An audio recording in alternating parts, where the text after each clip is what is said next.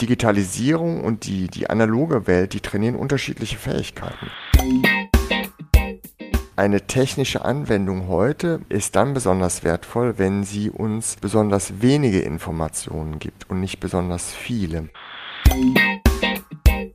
Zucker hilft der Konzentration nicht im Körper. Wohl aber sorgt er dafür, dass man so nach 30 bis 60 Minuten in ein tiefes Loch fällt.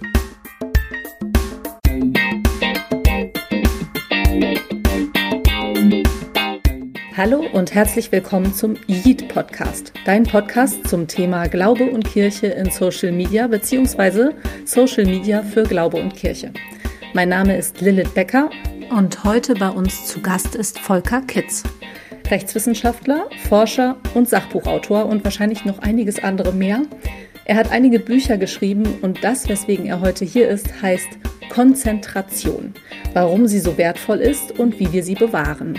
Hallo Volker, vielen lieben Dank, dass du heute hier bist. Hallo, ich freue mich sehr.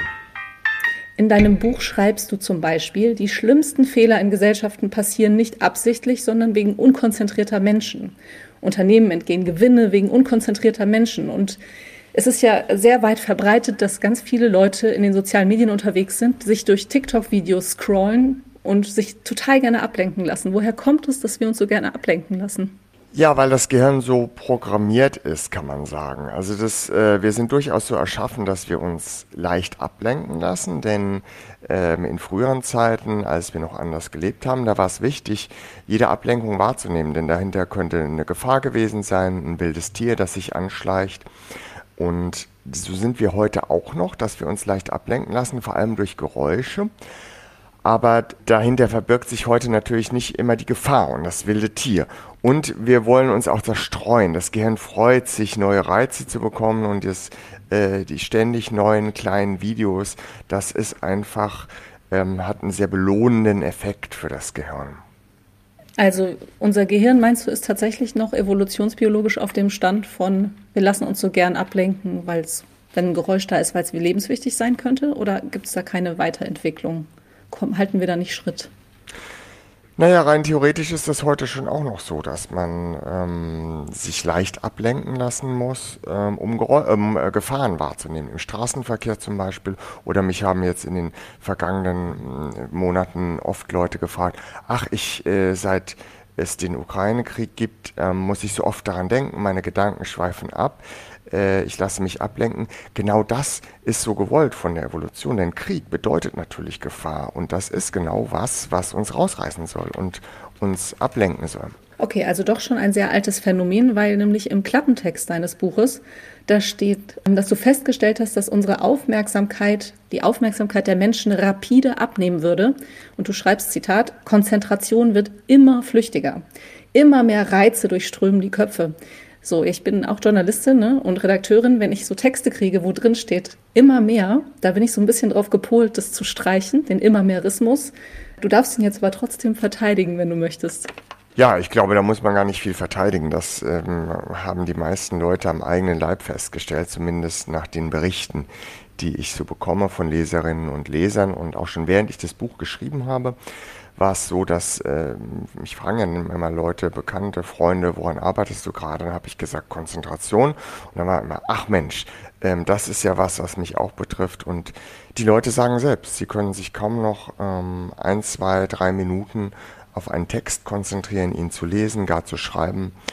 Und ich selbst hatte ja ähm, so ein Erlebnis, äh, ich war einkaufen und habe nach dem Bezahlen was vergessen. Hinter der Kasse, das war nur so ein Bund Möhren, ähm, war jetzt nicht sehr wertvoll, aber ich habe mich darüber so geärgert. Ich habe dann gedacht, ach Mensch, das passiert auch nur dir, dass du so zerstreut bist. Und habe mich so geärgert, dass ich nochmal zurückgegangen bin und gesagt habe, ich will hier meinen Bund Möhren abholen. Und dann hat der Verkäufer mich mitgenommen, hat gesagt, kommen Sie mal mit, hat eine Tür aufgemacht, dahinter war ein Lagerraum und der war voll bis an die Decke mit Sachen und er hat gesagt, schauen Sie mal, das sind alles Sachen, die Leute nach dem Bezahlen vergessen haben. Und da war mir klar, ich liege im Trend. Und das war für mich dann tatsächlich auch der Ausschlag, mich damit näher zu beschäftigen. Da habe ich daraufhin habe ich ja dann äh, bin ich in den Himalaya gereist, habe dort ein Meditationsschweigeseminar gemacht und habe mich auch wissenschaftlich damit beschäftigt mit den Studien, die es zur Konzentrationsforschung gibt. Nach dem, was wir aber gerade eingangs besprochen haben, sagst du, ist ja ganz alt, weil unser Gehirn schon immer so trainiert ist, sich ablenken zu lassen. Und ähm, ich weiß nicht, zum Beispiel jetzt, wenn ich von meiner Mutter oder meinem Vater höre ich dann immer, ach, kommst du jetzt auch in das Alter, wo du Sachen liegen lässt? so, weil ich kenne das natürlich auch, ne? Würdest du sagen, es wird tatsächlich immer mehr? Ist es der Zeit geschuldet, in der wir leben, dass wir unkonzentrierter sind? Oder war es nicht vielleicht früher, waren wir da nicht vielleicht auch unkonzentriert? Beides. Also ich beschreibe in meinem Buch ja auch, dass die Leute schon vor 100 Jahren geklagt haben, dass sie sich nicht konzentrieren können. Vor 100 Jahren gab es diese Klage und damals haben die Leute das auf die elektrische Revolution geschoben. Es gab plötzlich elektrischen Strom, ähm, die Straßen wurden hell, die Nacht wurde zum Tag, die Leute hatten Taschenuhren, die sie ständig aus der Tasche geholt haben und geguckt haben, dass sie sich bloß nicht verspäten. Und die Leute hatten Sorge, dass sie den Anforderungen des Alltags nicht mehr gewachsen waren. Ähm, das hat zu der äh, damals, ja, man sagt heute, es war damals eine Modeerkrankung, Neurasthenie, also so die äh, Ruhelosigkeit geführt. Ein ganz bekannter Patient war ja der Schriftsteller Robert Musil. Und also das ist nichts Neues. Heute könnte man sagen, es ist die elektronische Revolution.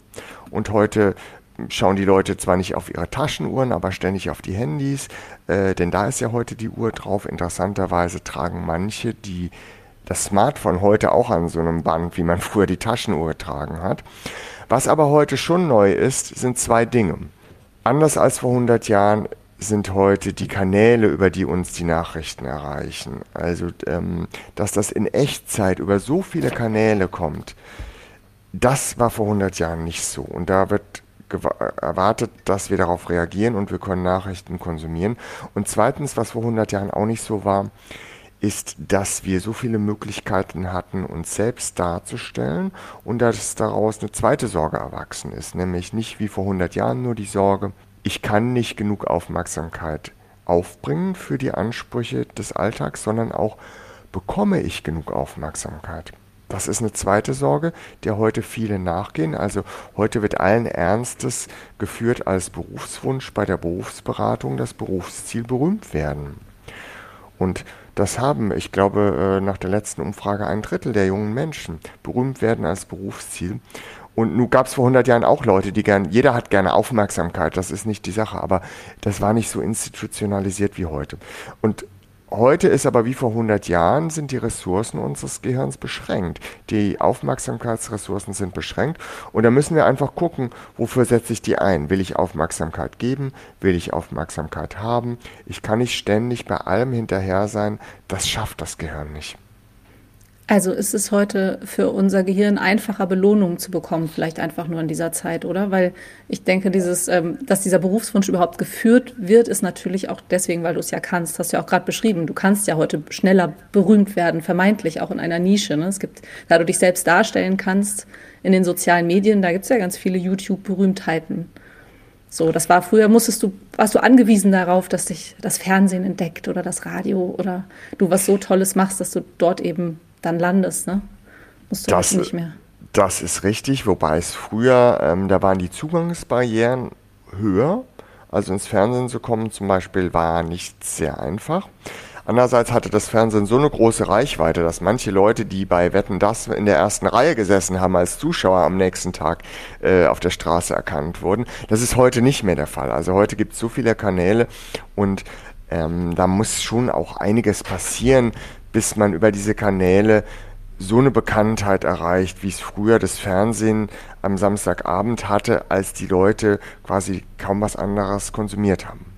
Es gibt ja mehrere Sorten von Menschen, immer was die, was die jeweilige Gegenwart angibt. Die Menschen, die sagen, oh, früher war alles echt viel einfacher und es wird sehr schwer für uns oder es ist gerade sehr schwer, also eher so diese Dystopie ne, was ja auch meistens mit, dem, mit der Technik und dem Fortschritt zu tun hat. Hast du ja auch beschrieben, vor 100 Jahren war es auch so. Menschen machen sich zu jeder Zeit Sorgen um ihre Gegenwart und dass es irgendwie schwerer wird und sie nicht mehr mitkommen. Also würdest du sagen, aber ist es trotzdem, was war früher alles besser? also für unser Gehirn? Nee, das habe ich auch nie behauptet. Ja, du hast gesagt, unsere Aufmerksamkeitsspanne ist begrenzt und es wird noch schwieriger. Ja, es ist, also wie gesagt, die Sorgen gab es vor 100 Jahren auch und das äh, ist natürlich in gewisser Weise tröstlich, dass man sagen kann, in so 100 Jahreswellen kommen ähnliche Sorgen wieder. was ja heute schon zugenommen hat, sind einfach die Kommunikationskanäle. Ne? Und das lässt sich ja nicht bestreiten, dass das heute anders ist. Also wenn wir die Arbeit nehmen, da war es noch ähm, vor na, sagen wir, gut 20 Jahren so, dass äh, wenn jemand in einem Büro gearbeitet hat, die einzigen spontanen Ablenkungen, die kamen über das Festnetztelefon auf dem Schreibtisch oder in Persona durch die Bürotür. Und heute kommen die tatsächlich auf allen Kanälen in Echtzeit und es wird erwartet, dass wir in Echtzeit darauf reagieren und das auch in Echtzeit wahrnehmen. Und da kann man nicht ernsthaft sagen, das ist hm, kein Unterschied zu vor 100 Jahren. Natürlich ist das ein Unterschied heute. Und das nehmen die Leute, also die meisten haben ja vor 100 Jahren nicht gelebt, aber das nehmen die Leute heute natürlich schon als Stress und Belastung wahr. Und gleichzeitig scheint eben die, scheinen die Möglichkeiten, die ein Smartphone bietet, zum Beispiel eben kurze Videos sich am laufenden Band anzuschauen, auch eine vielversprechende Flucht eben gleichzeitig vor den Anforderungen, die das stellt. Ne? Aber auch eine Sucht. Da muss man sich äh, nichts vormachen. Das kann schnell süchtig machen. Ich selber habe zum Beispiel das alles beschränkt. Also ich arbeite freiberuflich am Schreibtisch und äh, bevor ich Stunden abtauche ins Internet und mich dann frage, was habe ich den ganzen Tag gemacht, ich habe zum Beispiel das WLAN zu großen Teilen des Tages einfach abgeschaltet. Da ist eine Zeitschaltuhr dran. Ich habe auch auf meinem Handy äh, bei vielen sozialen Medien versuche ich erst gar nicht zu sein. Andere, da habe ich die, die, Zeit beschränkt. Also Facebook zum Beispiel habe ich auf 20 Minuten am Tag beschränkt und dann schließt sich einfach der Browser. Und das ist für mich eine ganz gute Mischung, um in Kontakt zu bleiben, trotzdem auch die Annehmlichkeiten zu haben, die das hat, aber eben nicht plötzlich zu merken, hoch, wo warst du denn die letzten drei Stunden? Genau, ich glaube, das ist die Herausforderung. Also, dass jede Generation mit den Herausforderungen ihrer Zeit versuchen muss, umzugehen. Was du jetzt auch beschrieben hast. Du hast ja auch einen ganz persönlichen Weg dahin. Also, die Eckpunkte kenne ich jetzt. Ne? Die Eckpunkte sind, ich vergaß die Karotten und ich gehe ins Schweigekloster in den Himalaya. Gab es da noch mehr in dieser Reise, wo du gemerkt hast, ich muss lernen, für mich einen Umgang zu finden, mit diesen Ablenkungen umzugehen? In dem Himalaya, in dem äh, Schweigeseminar, das war ja ein zehntägiges Schweigeseminar, ähm, das heißt, zehn Tage ging es darum, wirklich gar nicht zu reden. Und das war natürlich schon eine außergewöhnliche Erfahrung, die zum einen leichter fiel, als man dachte. Die meisten hätten sich das eigentlich gar nicht vorstellen können, dass man zehn Tage es wirklich schafft, nicht miteinander zu sprechen, aber es ging dann ganz gut. Und der Effekt, das war schon interessant. Also so nach drei, vier Tagen ist dann bei mir was aufgetreten, wo ich wirklich gemerkt habe, wenn man nicht mit anderen spricht, dann passiert wirklich was Außergewöhnliches, nämlich man hört auch auf, diese stummen Monologe im Kopf zu führen oder Dialoge manchmal mit sich selbst, ähm, die wir Gedanken nennen. Also dieses Gedankenkarussell im Kopf hört irgendwann wirklich auf und dann wird es im Kopf ganz still. Und das war tatsächlich eine sehr neue Erfahrung. Und darauf konnte man dann aufbauen und konnte versuchen anzufangen, seine Gedanken ein bisschen zu beobachten. Wo kommen sie her? Wo gehen sie hin? Und das ist dann auch sehr interessant, was es da für irre Assoziationsketten gibt. Und das ist ein Ansatz, den man eben im Alltag auch verwenden kann, den ich seitdem verwende. Das ist natürlich sehr viel schwerer, wenn man in einem eben nicht in so einem Schweigeseminar ist, sondern mitten im Berufs-, vielleicht sogar Großstadtleben, Familienleben damit anfängt. Aber trotzdem ähm, ist es eine Übungssache, dass man anfängt, seine Gedanken ein bisschen zu beobachten und dann merke ich auch, wann ein Gedanke kommt und mich ablenkt. Dann kann ich dem Gedanken trotzdem ein bisschen nachgehen, aber ich kann ihn auch wieder zurückholen. Ich habe äh, mich heute Morgen sogar auf dich vorbereitet und habe versucht zu meditieren. Und es hat natürlich überhaupt gar nicht geklappt, weil ich habe die ganze Zeit geschnattert und habe dann auch überlegt, ähm, du hast, was du gerade auch beschrieben hast, nach dem vierten Tag kam dieses, du hast aufgehört, mit dir selbst Dialoge zu haben. Und dann habe ich mich gefragt, beim Meditieren, schnatter, schnatter, schnatter, Ne, ich habe dann immer versucht, meinen Schnabel zuzuhalten, dass ich, weil ich gedacht habe, vielleicht schaffe ich es ja vor vier Tagen, war mir aber klar, dass ich es nicht schaffe.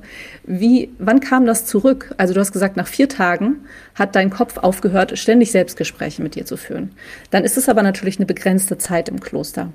Und wenn du wieder zurückkommst, ist das jetzt so, dass du tatsächlich das geschafft hast, diese ständigen Selbstgespräche auch beim Meditieren, kannst du die jetzt schneller ausblenden? Oder ist es, sobald du in der westlichen Zivilisation bist, sofort wieder zurück gewesen?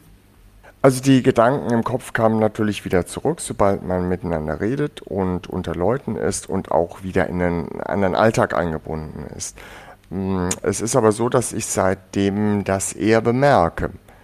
Also früher war es so, dann ist man in so einem Gedankenkarussell untergetaucht und eben hat gar nicht mitbekommen, wohin einem das zieht. Aber seit ich diesen Meditations, das Meditationsseminar gemacht habe, fällt mir das eher auf. Und dann kann man natürlich die Gedanken leichter zurückholen und das, das klingt so abstrakt. Ich gebe mal ein konkretes Beispiel. Also wenn ich am Schreibtisch sitze und was arbeiten möchte und dann kommt eine Erinnerung hoch, dann kann ich jetzt mich von dieser Erinnerung davontragen lassen und nach zwei Stunden tauche ich wieder auf und denke, hoch, wo ist die Zeit geblieben? Oder ich stelle fest, jetzt erinnere ich mich. Das ist also eine gewisse Metaebene. Und dann kann ich trotzdem der Erinnerung noch nachgehen. Ich weiß aber, was passiert. Und kann dann mich wieder zurückholen. Und das hat noch den Nebeneffekt, ich mache mich von meinen Gedanken auch ein bisschen unabhängiger. Denn ich meine, das ist ja so ein banaler Satz, den man auch oft hört. Wir sind nicht unsere Gedanken, das hat man ganz oft gehört. Aber wenn man drüber nachdenkt, die, unsere Gedanken, das ist tatsächlich ja nur ein elektrochemischer Vorgang im Gehirn, mehr nicht. Ne, man kann sich das vorstellen wie ein Film, der da abläuft, der hat mit der Wirklichkeit nichts zu tun und ich kann jederzeit aufstehen, kann mich umdrehen, kann auf den Projektor schauen, kann mir vergegenwärtigen, das ist ein Film dann kann ich den Film immer noch genießen, wenn ich will. Kann mit der Heldin, dem Held mitleiden oder mit, äh, mich mitfreuen, aber ich kann auch jederzeit aufstehen und gehen. Und das ist auch was Befreiendes, wenn ich lerne, mich von meinen Gedanken zu distanzieren. Das ist im Prinzip die Kunst, ähm, sich zu distanzieren von den Impulsen und den eigenen Gedanken. Für dich ist es jetzt das Mittel der Wahl, dann der, gegen, der Zeit zu begegnen, in der wir sind, der Ablenkung zu begegnen. Du hast in deinem Buch ähm, auch was aus dem Klappentext, auch wenn ich nicht nur den Klappentext gelesen habe. Da steht nämlich auch, dass du eine Reise unternimmst durch die Biologie, die Psychologie, Philosophie und Kulturgeschichte. Also du hast dich umgeguckt ne, in den Wissenschaften, wie der Mensch damit umgeht. Was hast du vielleicht noch damit entdeckt, außer die Erkenntnis, dass wir in einem Film sind, den wir, wo wir uns auch umdrehen können und dass unsere eigenen Gedanken nicht immer die Welt widerspiegeln, wie sie um uns herum ist. Ja, ich habe mich tatsächlich mit sehr vielen Studien beschäftigt und ähm, so schwer es ist, es gibt doch einige wissenschaftlich erprobte Ansätze, wie man sich besser konzentrieren kann. Also das fängt bei ganz ähm, einfachen, ganz grundlegenden körperlichen Dingen an, die ähm, jeder sofort beherzigen kann. Also äh, zum Beispiel der Schlaf, da gibt es viele Experimente, das ist den meisten Leuten, haben sie am eigenen Leib bemerkt, dass ich, wenn ich unausgeschlafen bin, fällt die Konzentration natürlich schwerer. Aber äh, wie groß der Effekt ist, das ist nicht so bekannt. Da gibt es ein interessantes Experiment. Man hatte zwei Gruppen. Die eine äh, sollte wach bleiben, die andere sollte sich betrinken. Und man hat festgestellt, Leute, die äh, vier Nächte hintereinander nur fünf Stunden geschlafen haben, die konnten sich so schlecht konzentrieren wie jemand mit 0,6 Promille. Das heißt, äh, da durfte man kein Auto mehr fahren. Und wenn man jetzt mal überlegt, wie sehr manche, gerade erfolgreiche Leute, die in der Öffentlichkeit stehen, das so wie eine ja, als Aura um sich herumtragen. Ich komme mit ganz wenig Schlaf aus. Es gibt ja auch hier diesen neuen äh, 5 Uhr Club, ne? Leute, die morgens um 5 Uhr aufstehen, weil sie ganz erfolgreich sind und so.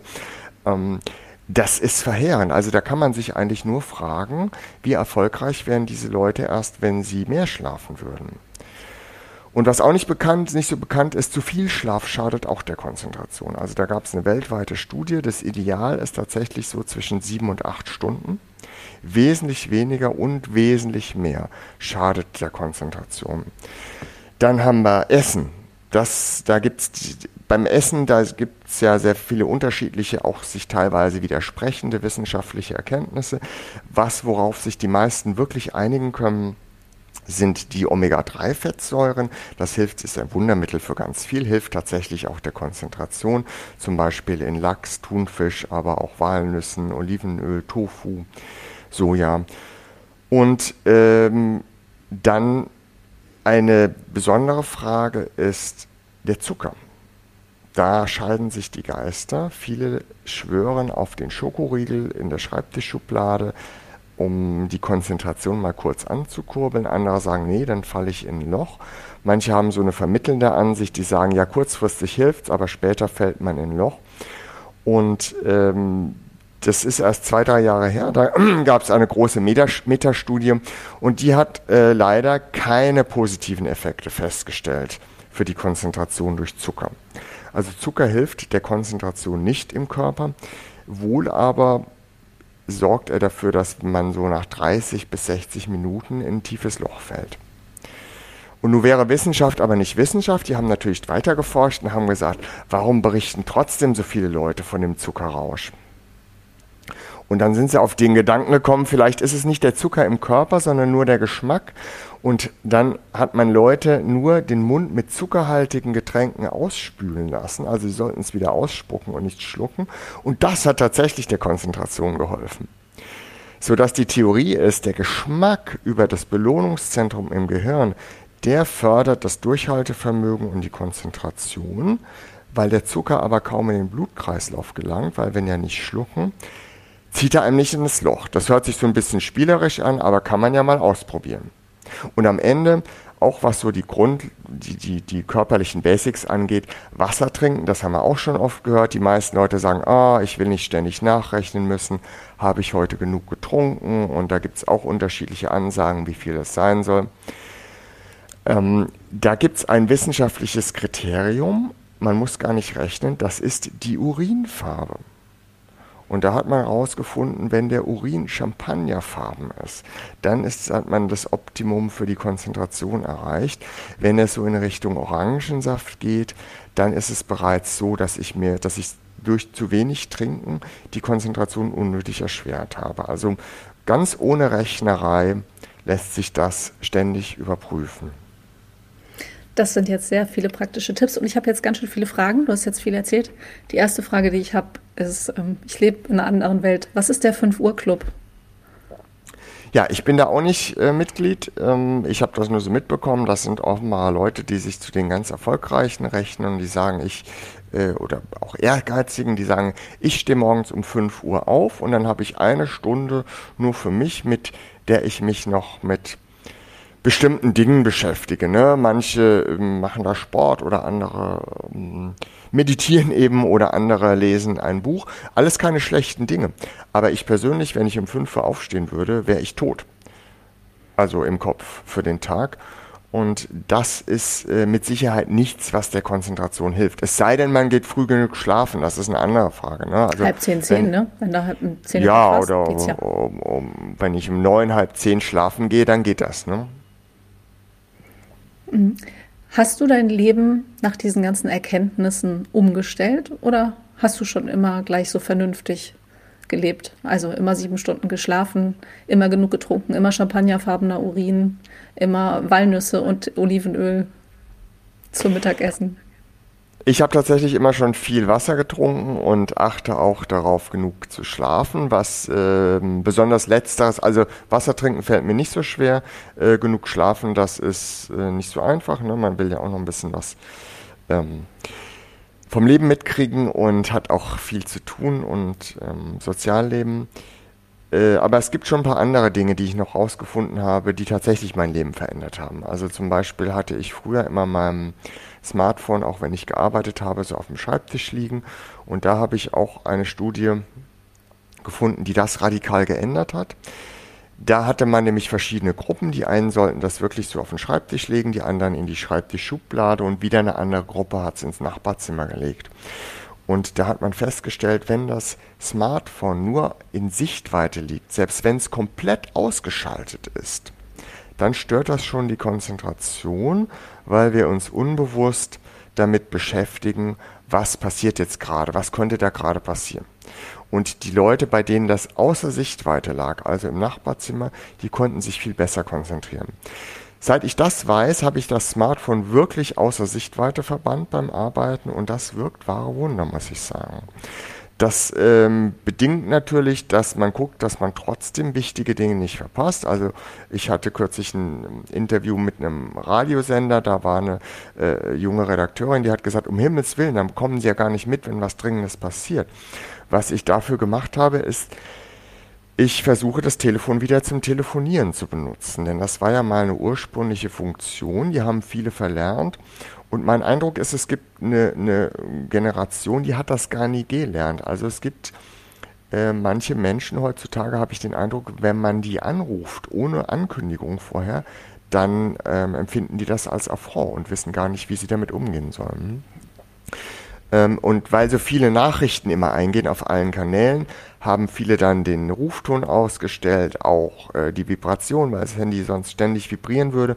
Und das führt dazu, dass wir quasi ständig gucken müssen, ob stumm irgendwas eingegangen ist, was unsere Reaktion erfordert. Also ich habe meinen Klingelton wieder angestellt und habe den Leuten in meinem Umfeld gesagt, die vielleicht was Dringendes von mir wollen könnten, wenn das so ist, ruft an. Und dann kann ich auch beruhigt sein, solange das Handy im Nachbarzimmer nicht klingelt, kann es so was Dringendes nicht sein. Und das funktioniert ganz gut.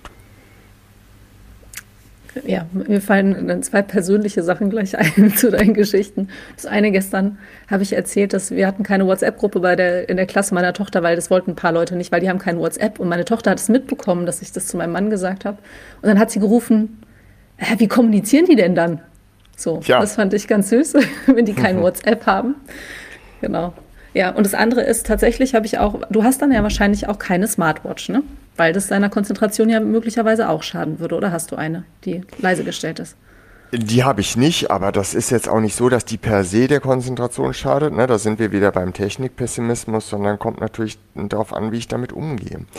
Ähm, wie gesagt, ich habe auch nicht mein Smartphone verbannt jetzt ganz. Es gibt auch noch Leute, ich kenne auch Leute, die haben gesagt, ich habe ganz bewusst tatsächlich so ein uraltes Handy, mit dem man nichts machen kann außer telefonieren. Also zu dem Mittel greife ich jetzt nicht. Ich finde, man kann das alles haben und sollte auch mit der Zeit gehen und mit der Technik gehen. Denn wir wollen uns ja auch nicht abhängen lassen von der technischen Entwicklung. Aber es kommt immer darauf an, wie ich damit umgehe. Ne? Und wie die Technik dem Menschen dienen kann und nicht andersrum, ne? So ist es. Also da ähm, beschäftige ich mich ja auch mit in meinem Buch, wie kann die Technik tatsächlich dem Menschen dienen. Und ich denke, ähm, es eine technische Anwendung heute, und das kann man vielleicht mal prüfen, wenn man eine neue App installiert oder sonst was nutzt, die ist dann besonders wertvoll, wenn sie uns besonders wenige Informationen gibt und nicht besonders viele. Also wenn sie weniger spricht, als sie hört. Ja, ähm, also wenn ich, sagen wir mal, ich habe eine App, die mir Stellen anzeigen oder Immobilienanzeigen oder Partnervorschläge oder Nachrichten aussucht, dann ist die App besonders gut, wenn sie mir besonders wenig liefert und nicht besonders viel. Denn dann hilft sie mir, mich zurechtzufinden. Natürlich ist es dann eine Frage der Filtereinstellung. Das ist wichtig, dass ich selber den Filter bestimmen kann und dass ich da ein bisschen dran rumexperimentiere, wie ich den setze, dass ich eben nicht in der berühmten Filterblase lande. Aber ähm, aus, nach meiner Ansicht ist eine Anwendung nicht besonders gut, wenn sie mir besonders viele Informationen liefert. Das war jetzt ein halbes Lob für Algorithmen, habe ich daraus gehört. So ist es für Algorithmen, aber wie gesagt, man muss schauen eben, wer die Hoheit über diese Algorithmen hat und ähm, dass ich nicht die Kontrolle darüber verliere, wel welche Filter ich mir setze. Das ist natürlich ein ganz, ganz wichtiger Punkt. So, mal wieder zu deinem Buch, ne? In deinem Buch, also wir reden die ganze Zeit über dein Buch, das übrigens heißt Konzentration, warum sie so wertvoll ist und wie wir sie bewahren. Übrigens auch ganz toll geschrieben, finde ich, weil das so einfach ist. Ich habe hinterher, das ist ja immer das Beste, wenn daran merkt man einen richtig guten Wissenschaftsjournalisten, finde ich, wenn man hinterher denkt, man hat eigentlich einen Roman gelesen oder so, ne? Also so ging es mir. Deswegen ist es ganz schön mit den, mit den Einstreuungen auch aus den, den Erfahrungen, die du im Kloster gemacht hast. Ähm, du solltest im Kloster Regeln befolgen, wie nicht töten und nicht stehlen und ähm, schweigen natürlich. Und du schreibst, dass diese Regeln als Selbstbeschränkung schon alleine auch Konzentration erfordern und Einfluss darauf hatten, wie du deinen Alltag und deine Umgebung wahrgenommen hast.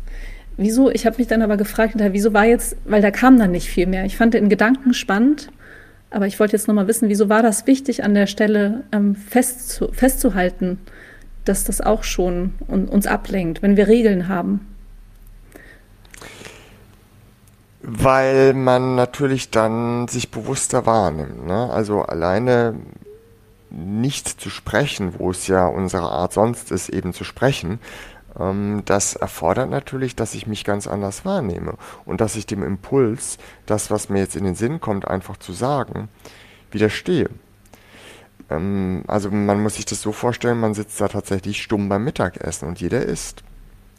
Und natürlich ist das, führt das zum ganz anderen Selbstbewusstsein im wahrsten Sinne des Wortes, als hm, wenn ich das Essen zu mir nehme, in den Mund schaufle und dabei rede und andere Sachen mache und hinterher vielleicht gar nicht mehr weiß, was ich eigentlich gegessen habe. Mhm.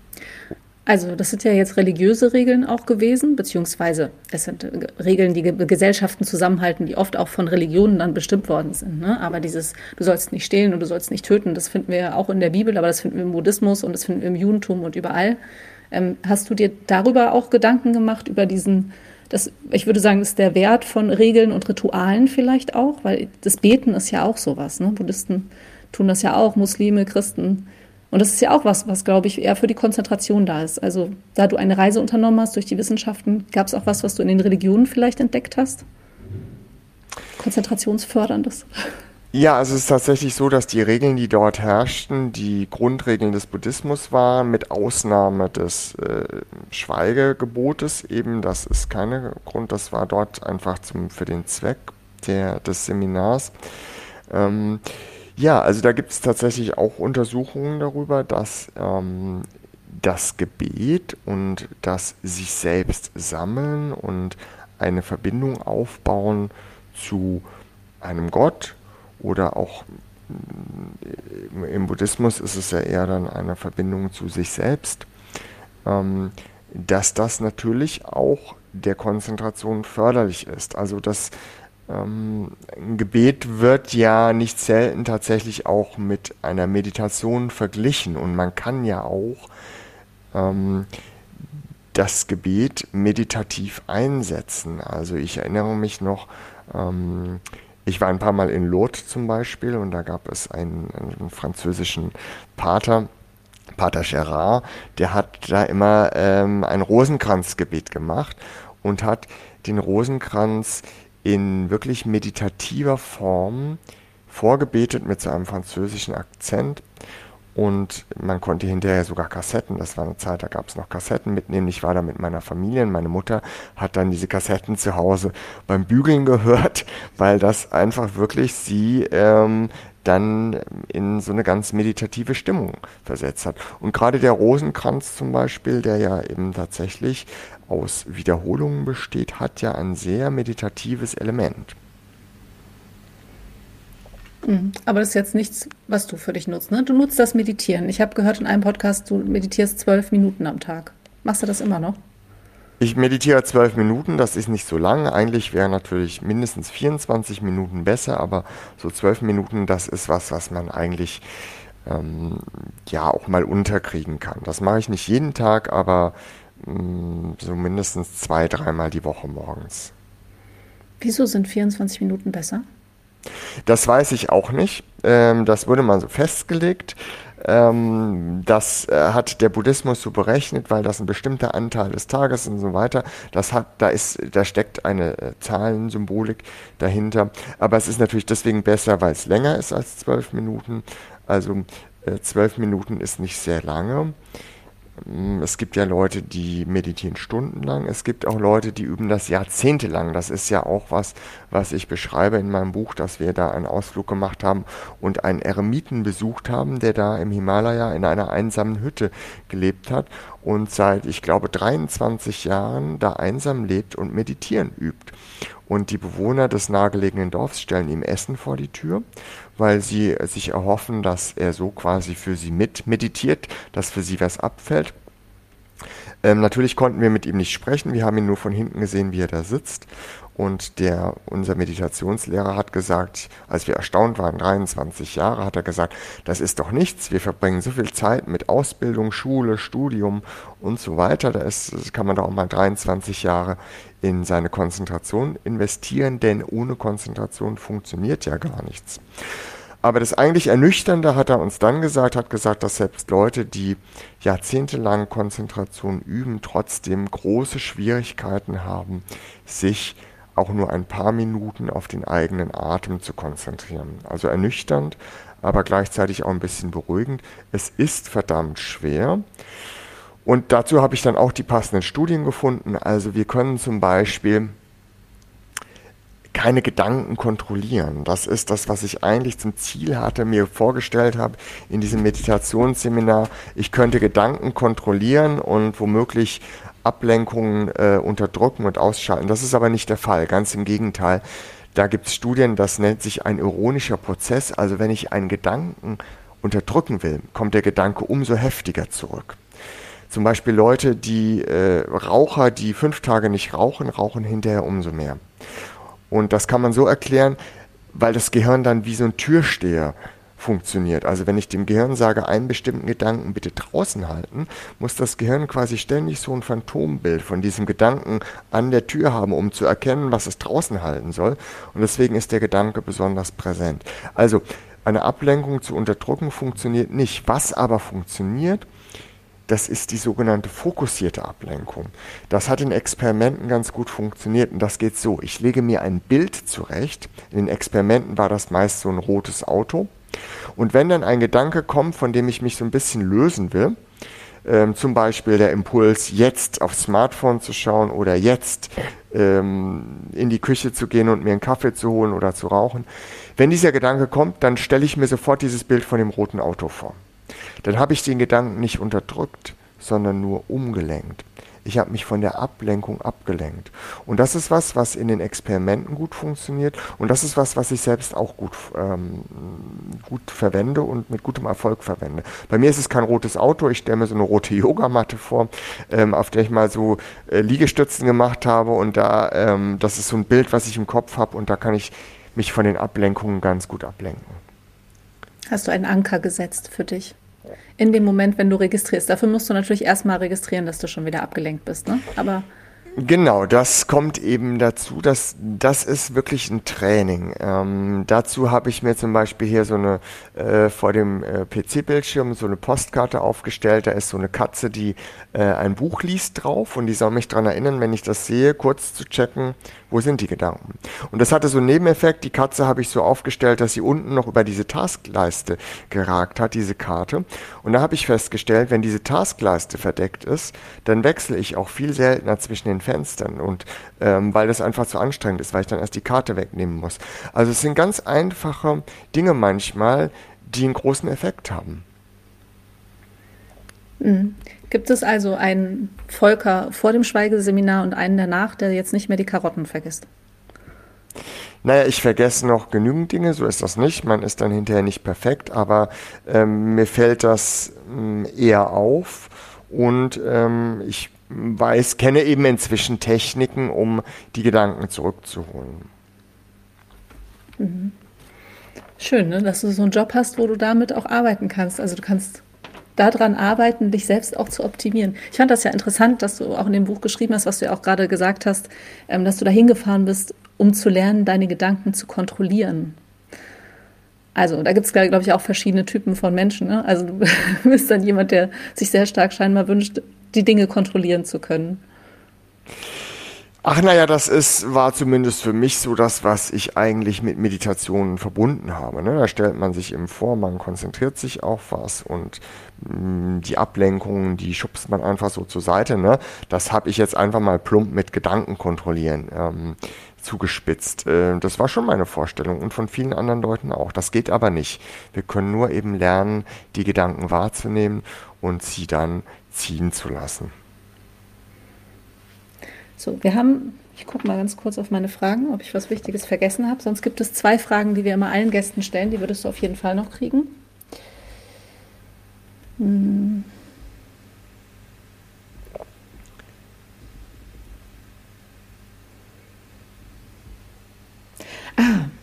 Ja, hier, das ähm, fand ich auch, weil wir gerade über Ablenkung auch sprachen und die persönliche. Und du hast die kleine Katze an der Taskleiste.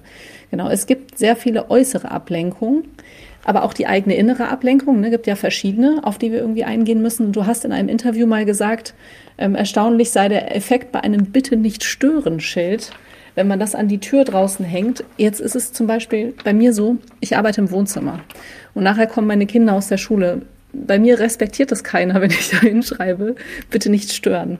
Hast du auch einen Tipp für Leute, die wirklich auch so wuselig sind? Es gibt ja auch Menschen im Großraumbüro, die nicht einfach so ein Bitte nicht stören Schild hinhängen können.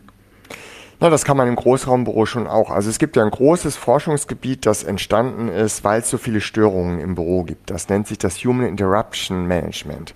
Und äh, da hat man geforscht und geforscht und geforscht und hat äh, festgestellt, im Prinzip werden wir alle paar Minuten gestört. Also so im Büro arbeitet man in so Fragmenten von drei bis vier Minuten, was natürlich schlimm ist. Und äh, dann denkt man, nach so viel Forschung muss ja was Tolles rauskommen, aber es war dann so, eben was in den Experimenten funktioniert hat, war tatsächlich diese klare Grenze setzen.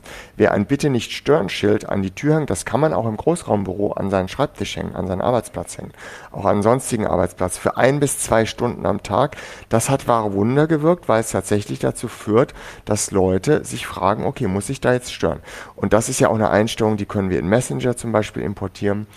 Ähm, es funktioniert natürlich nicht mit kleinen Kindern, die sich so ein Schild äh, nicht respektieren, ja. Oder äh, wir haben hier zwei kleine Katzen, da habe ich jetzt die Tür zugemacht. Wenn nicht, würden die jetzt hier auf dem Schreibtisch rumspringen und mir auf die, über die Tastatur laufen. Da funktioniert das nicht, das ist klar. Aber wo du gerade Großraumbüro angesprochen hast, das ist auch eine interessante äh, Feststellung, die ich gefunden habe. Ähm, vor Corona hätten die meisten Leute wahrscheinlich gesagt, ich kann mich am besten in Ruhe und alleine konzentrieren. Dann für manche war das Homeoffice ja ruhig, nicht für alle, aber für manche war es das. Dann war ihnen das zu ruhig. Ähm, und da hat man, äh, gibt es Studien, die sagen, wenn wir was Außergewöhnliches, wirklich Schwieriges machen wollen, dann konzentrieren wir uns am besten alleine, wenn wir unsere Ruhe haben. Auf Routinetätigkeiten aber konzentrieren wir uns besser, wenn noch andere Menschen im Raum sind. Einfach weil die Anwesenheit anderer so eine gewisse Grundanspannung hervorruft, die die Konzentration erleichtert. Und wenn ich das weiß, und manche sind ja jetzt tatsächlich in der luxuriösen Situation, dass sie wählen können zwischen Großraumbüro und Homeoffice, dann kann ich das planen, je nachdem, welche Tätigkeit an dem Tag ich nachgehen möchte. Hm. Ja, das stimmt, das ähm, beherzige ich. Also habe ich jetzt auch schon getestet. Diesen, das steht nämlich auch in deinem Buch, glaube ich, ne?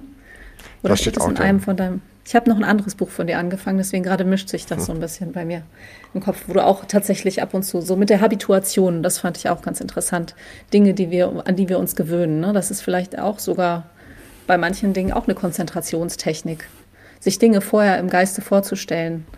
Ich glaube, ja, oder sich auch äh, sich Routinen zu schaffen, das geht auch. Man kann sogar durch Gewöhnung, durch eigene Konditionierung sich einen Konzentrationsduft erschaffen.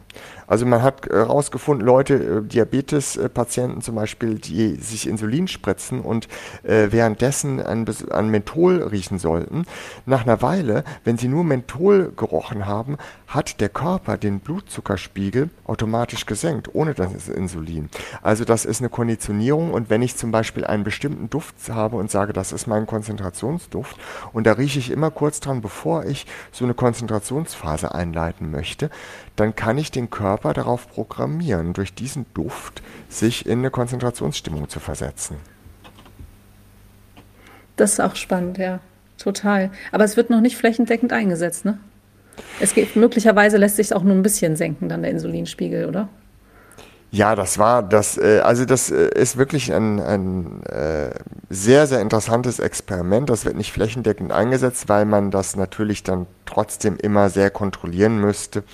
Und ähm, für die meisten Leute ist die Insulinspritze heute auch tatsächlich zum Glück relativ einfach geworden. Und die sagen, ach, bevor ich hier an, ähm, am Menthol schnuppere, äh, kann ich auch ähm, mir die Insulinspritze setzen. Ne? Das ist aber ein sehr interessantes Experiment, ähm, weil das einfach zeigt, wie wir uns selber, und zwar echte körperliche Auswirkungen, konditionieren können. Ich habe es gerade schon gesagt, ne, ich finde das cool, dass du so einen Job hast, eigentlich jetzt von außen betrachtet. Von innen sieht es ja dann auch vielleicht nochmal anders aus, wo du Dinge auch erforschen kannst oder herausfinden kannst, die dich auch selbst interessieren und auch für andere dienlich sind. Ne? Also du bringst ja vielen Leuten auch in deinem Umfeld, wenn du gesagt hast, ja, anderen ging das auch so und ich stelle fest, viele waren unkonzentriert und fanden das total spannend, dass du dann an dem Buch auch geforscht hast und das dann auch geschrieben hast und so viel darüber rausgefunden hast. Jetzt kommt eine von den Fragen, die wir allen unseren Gästen stellen. Und ich denke, dass du bestimmt eine Antwort darauf hast, weil du so bist, wie du bist. Nämlich ähm, die Frage ist, wenn du dir selbst eine Bühne aussuchen könntest und dir ein Thema auswählen könntest und das Publikum dazu, über was würdest du vor wem sprechen wollen? Über welches Thema? Kann was sein, was dir gerade vielleicht besonders am Herzen liegt. Ich würde mich in den Central Park in New York stellen und das Publikum nehmen, was da ist, weil das besonders divers ist. Da kommen wirklich die unterschiedlichsten Leute vorbei, von äh, Bankern zu Dicht über Dichterinnen, Studenten. Und ähm, ich würde mir das Thema Liebe aussuchen. Und zwar die Liebe, die Nächstenliebe, die Liebe zu Gott, aber auch die Liebe zu sich selbst. Oh, wie schön. Hast du aus aktuellem Anlass gerade, oder? Nee, das war jetzt die Antwort auf die Frage. Ähm, das ist aber auch ein Thema tatsächlich, mit, mit dem ich mich beschäftige. Wird das dein nächstes Buch über die Liebe? Oder ist das ein grundsätzliches mm, Lebensthema? Das ist ein Thema, an dem ich arbeite. Ob es jetzt das nächste Buch wird, das ähm, weiß ich nicht. Guck mal, das ist nämlich mein Anker. Das finde ich nämlich sehr schön. Ich ja. habe auch einen Anker. Der ist nämlich äh, der grundsätzliche Gedanke, das gelingt mir ganz selten in diesem hektischen Alltag, in dem ich sehr viel abgelenkt bin, wenn ich gerade mal wieder meine Kinder anschreie, die Frage, ist das, was du gerade sagst, ähm, geschieht das mit dem Hintergrund der Liebe? Also, sagst du das liebevoll? das Schreien, ne? Also ist das Ziel jetzt, dass es, dass Liebe verbreitet wird oder nicht? Ja, das kann man sich oft einmal fragen. Und ähm, natürlich würde die Welt anders aussehen, wenn wir das alle machen würden, aber wir arbeiten ja dran. Genau, wir arbeiten dran, finde ich auch. Die zweite Frage, die es jetzt hat, glaube ich, weiß ich nicht, ob sie was mit dir zu tun hat, aber da geht es jetzt eher vielleicht dann auch um Vorstellungskraft. Die stellen wir auch immer allen Gästen, die heißt, wir sind ja ein Social Media Podcast für Menschen aus der Kirche oder für Menschen, die über ihren Glauben sprechen wollen in den sozialen Medien. Und deswegen fragen wir immer, ähm, kannst du dir was unter digitale Kirche vorstellen, was das sein könnte? Oder kennst du sogar den Hashtag digitale Kirche? Kann auch sein. Ja, ich, ich habe das äh, zumindest schon mal gehört und ähm, es gab ja jetzt tatsächlich auch ähm, Zeiten in den letzten zwei Jahren, wo man digital an Gottesdiensten teilgenommen hat. Ich komme allerdings von, aus dem Dorf im ähm, Odenwald, da ähm, war es lange Zeit problematisch, dass die Gemeinde überhaupt eine Website hatte. Das wurde dann äh, mitverwaltet irgendwo vom Bistum.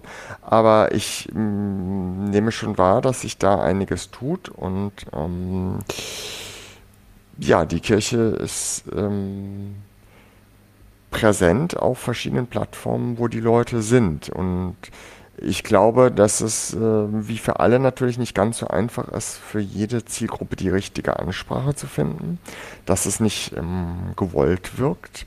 Aber vor dem Problem stehen alle, die das nutzen. Insofern ist das jetzt nichts, was die Kirche exklusiv hat. Geht es dir auch so, die richtige Ansprache finden im digitalen?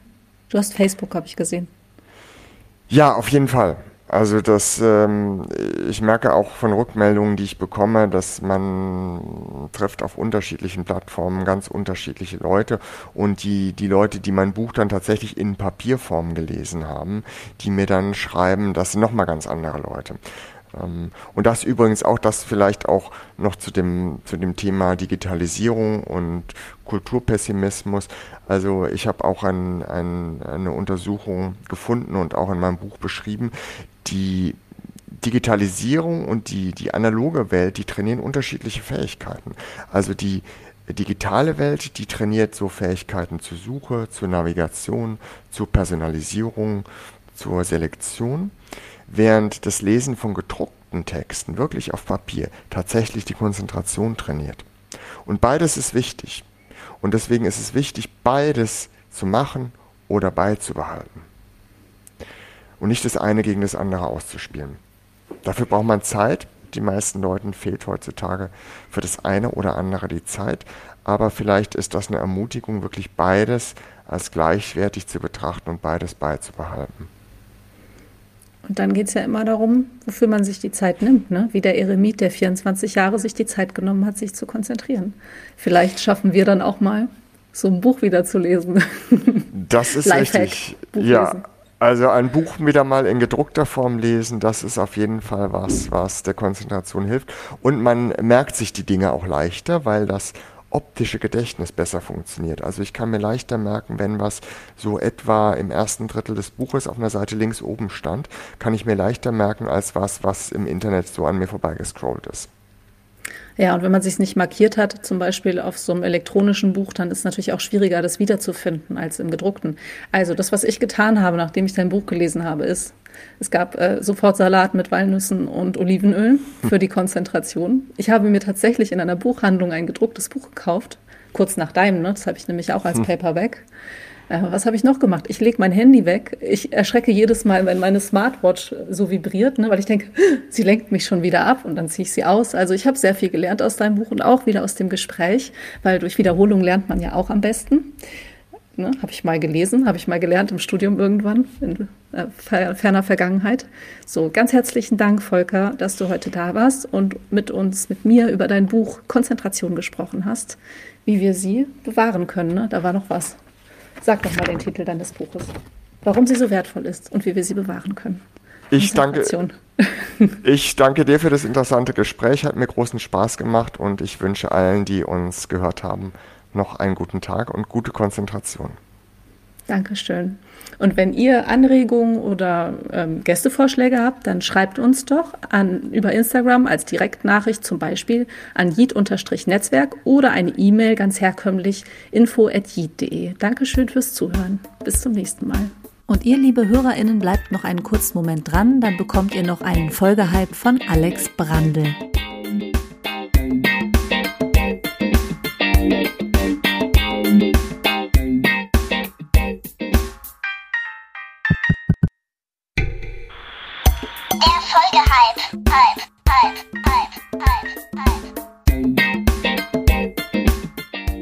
Hi, hier ist Alex äh, auf Instagram Alpha Omega und ähm, seit Februar folge ich super gerne der ukrainischen Künstlerin Nadja Shapoval, die äh, aus der Ukraine berichtet und ihre ganz eigene Sicht auf das Kriegsgeschehen auch ja, auf ihrem Instagram-Kanal verarbeitet und das finde ich super spannend.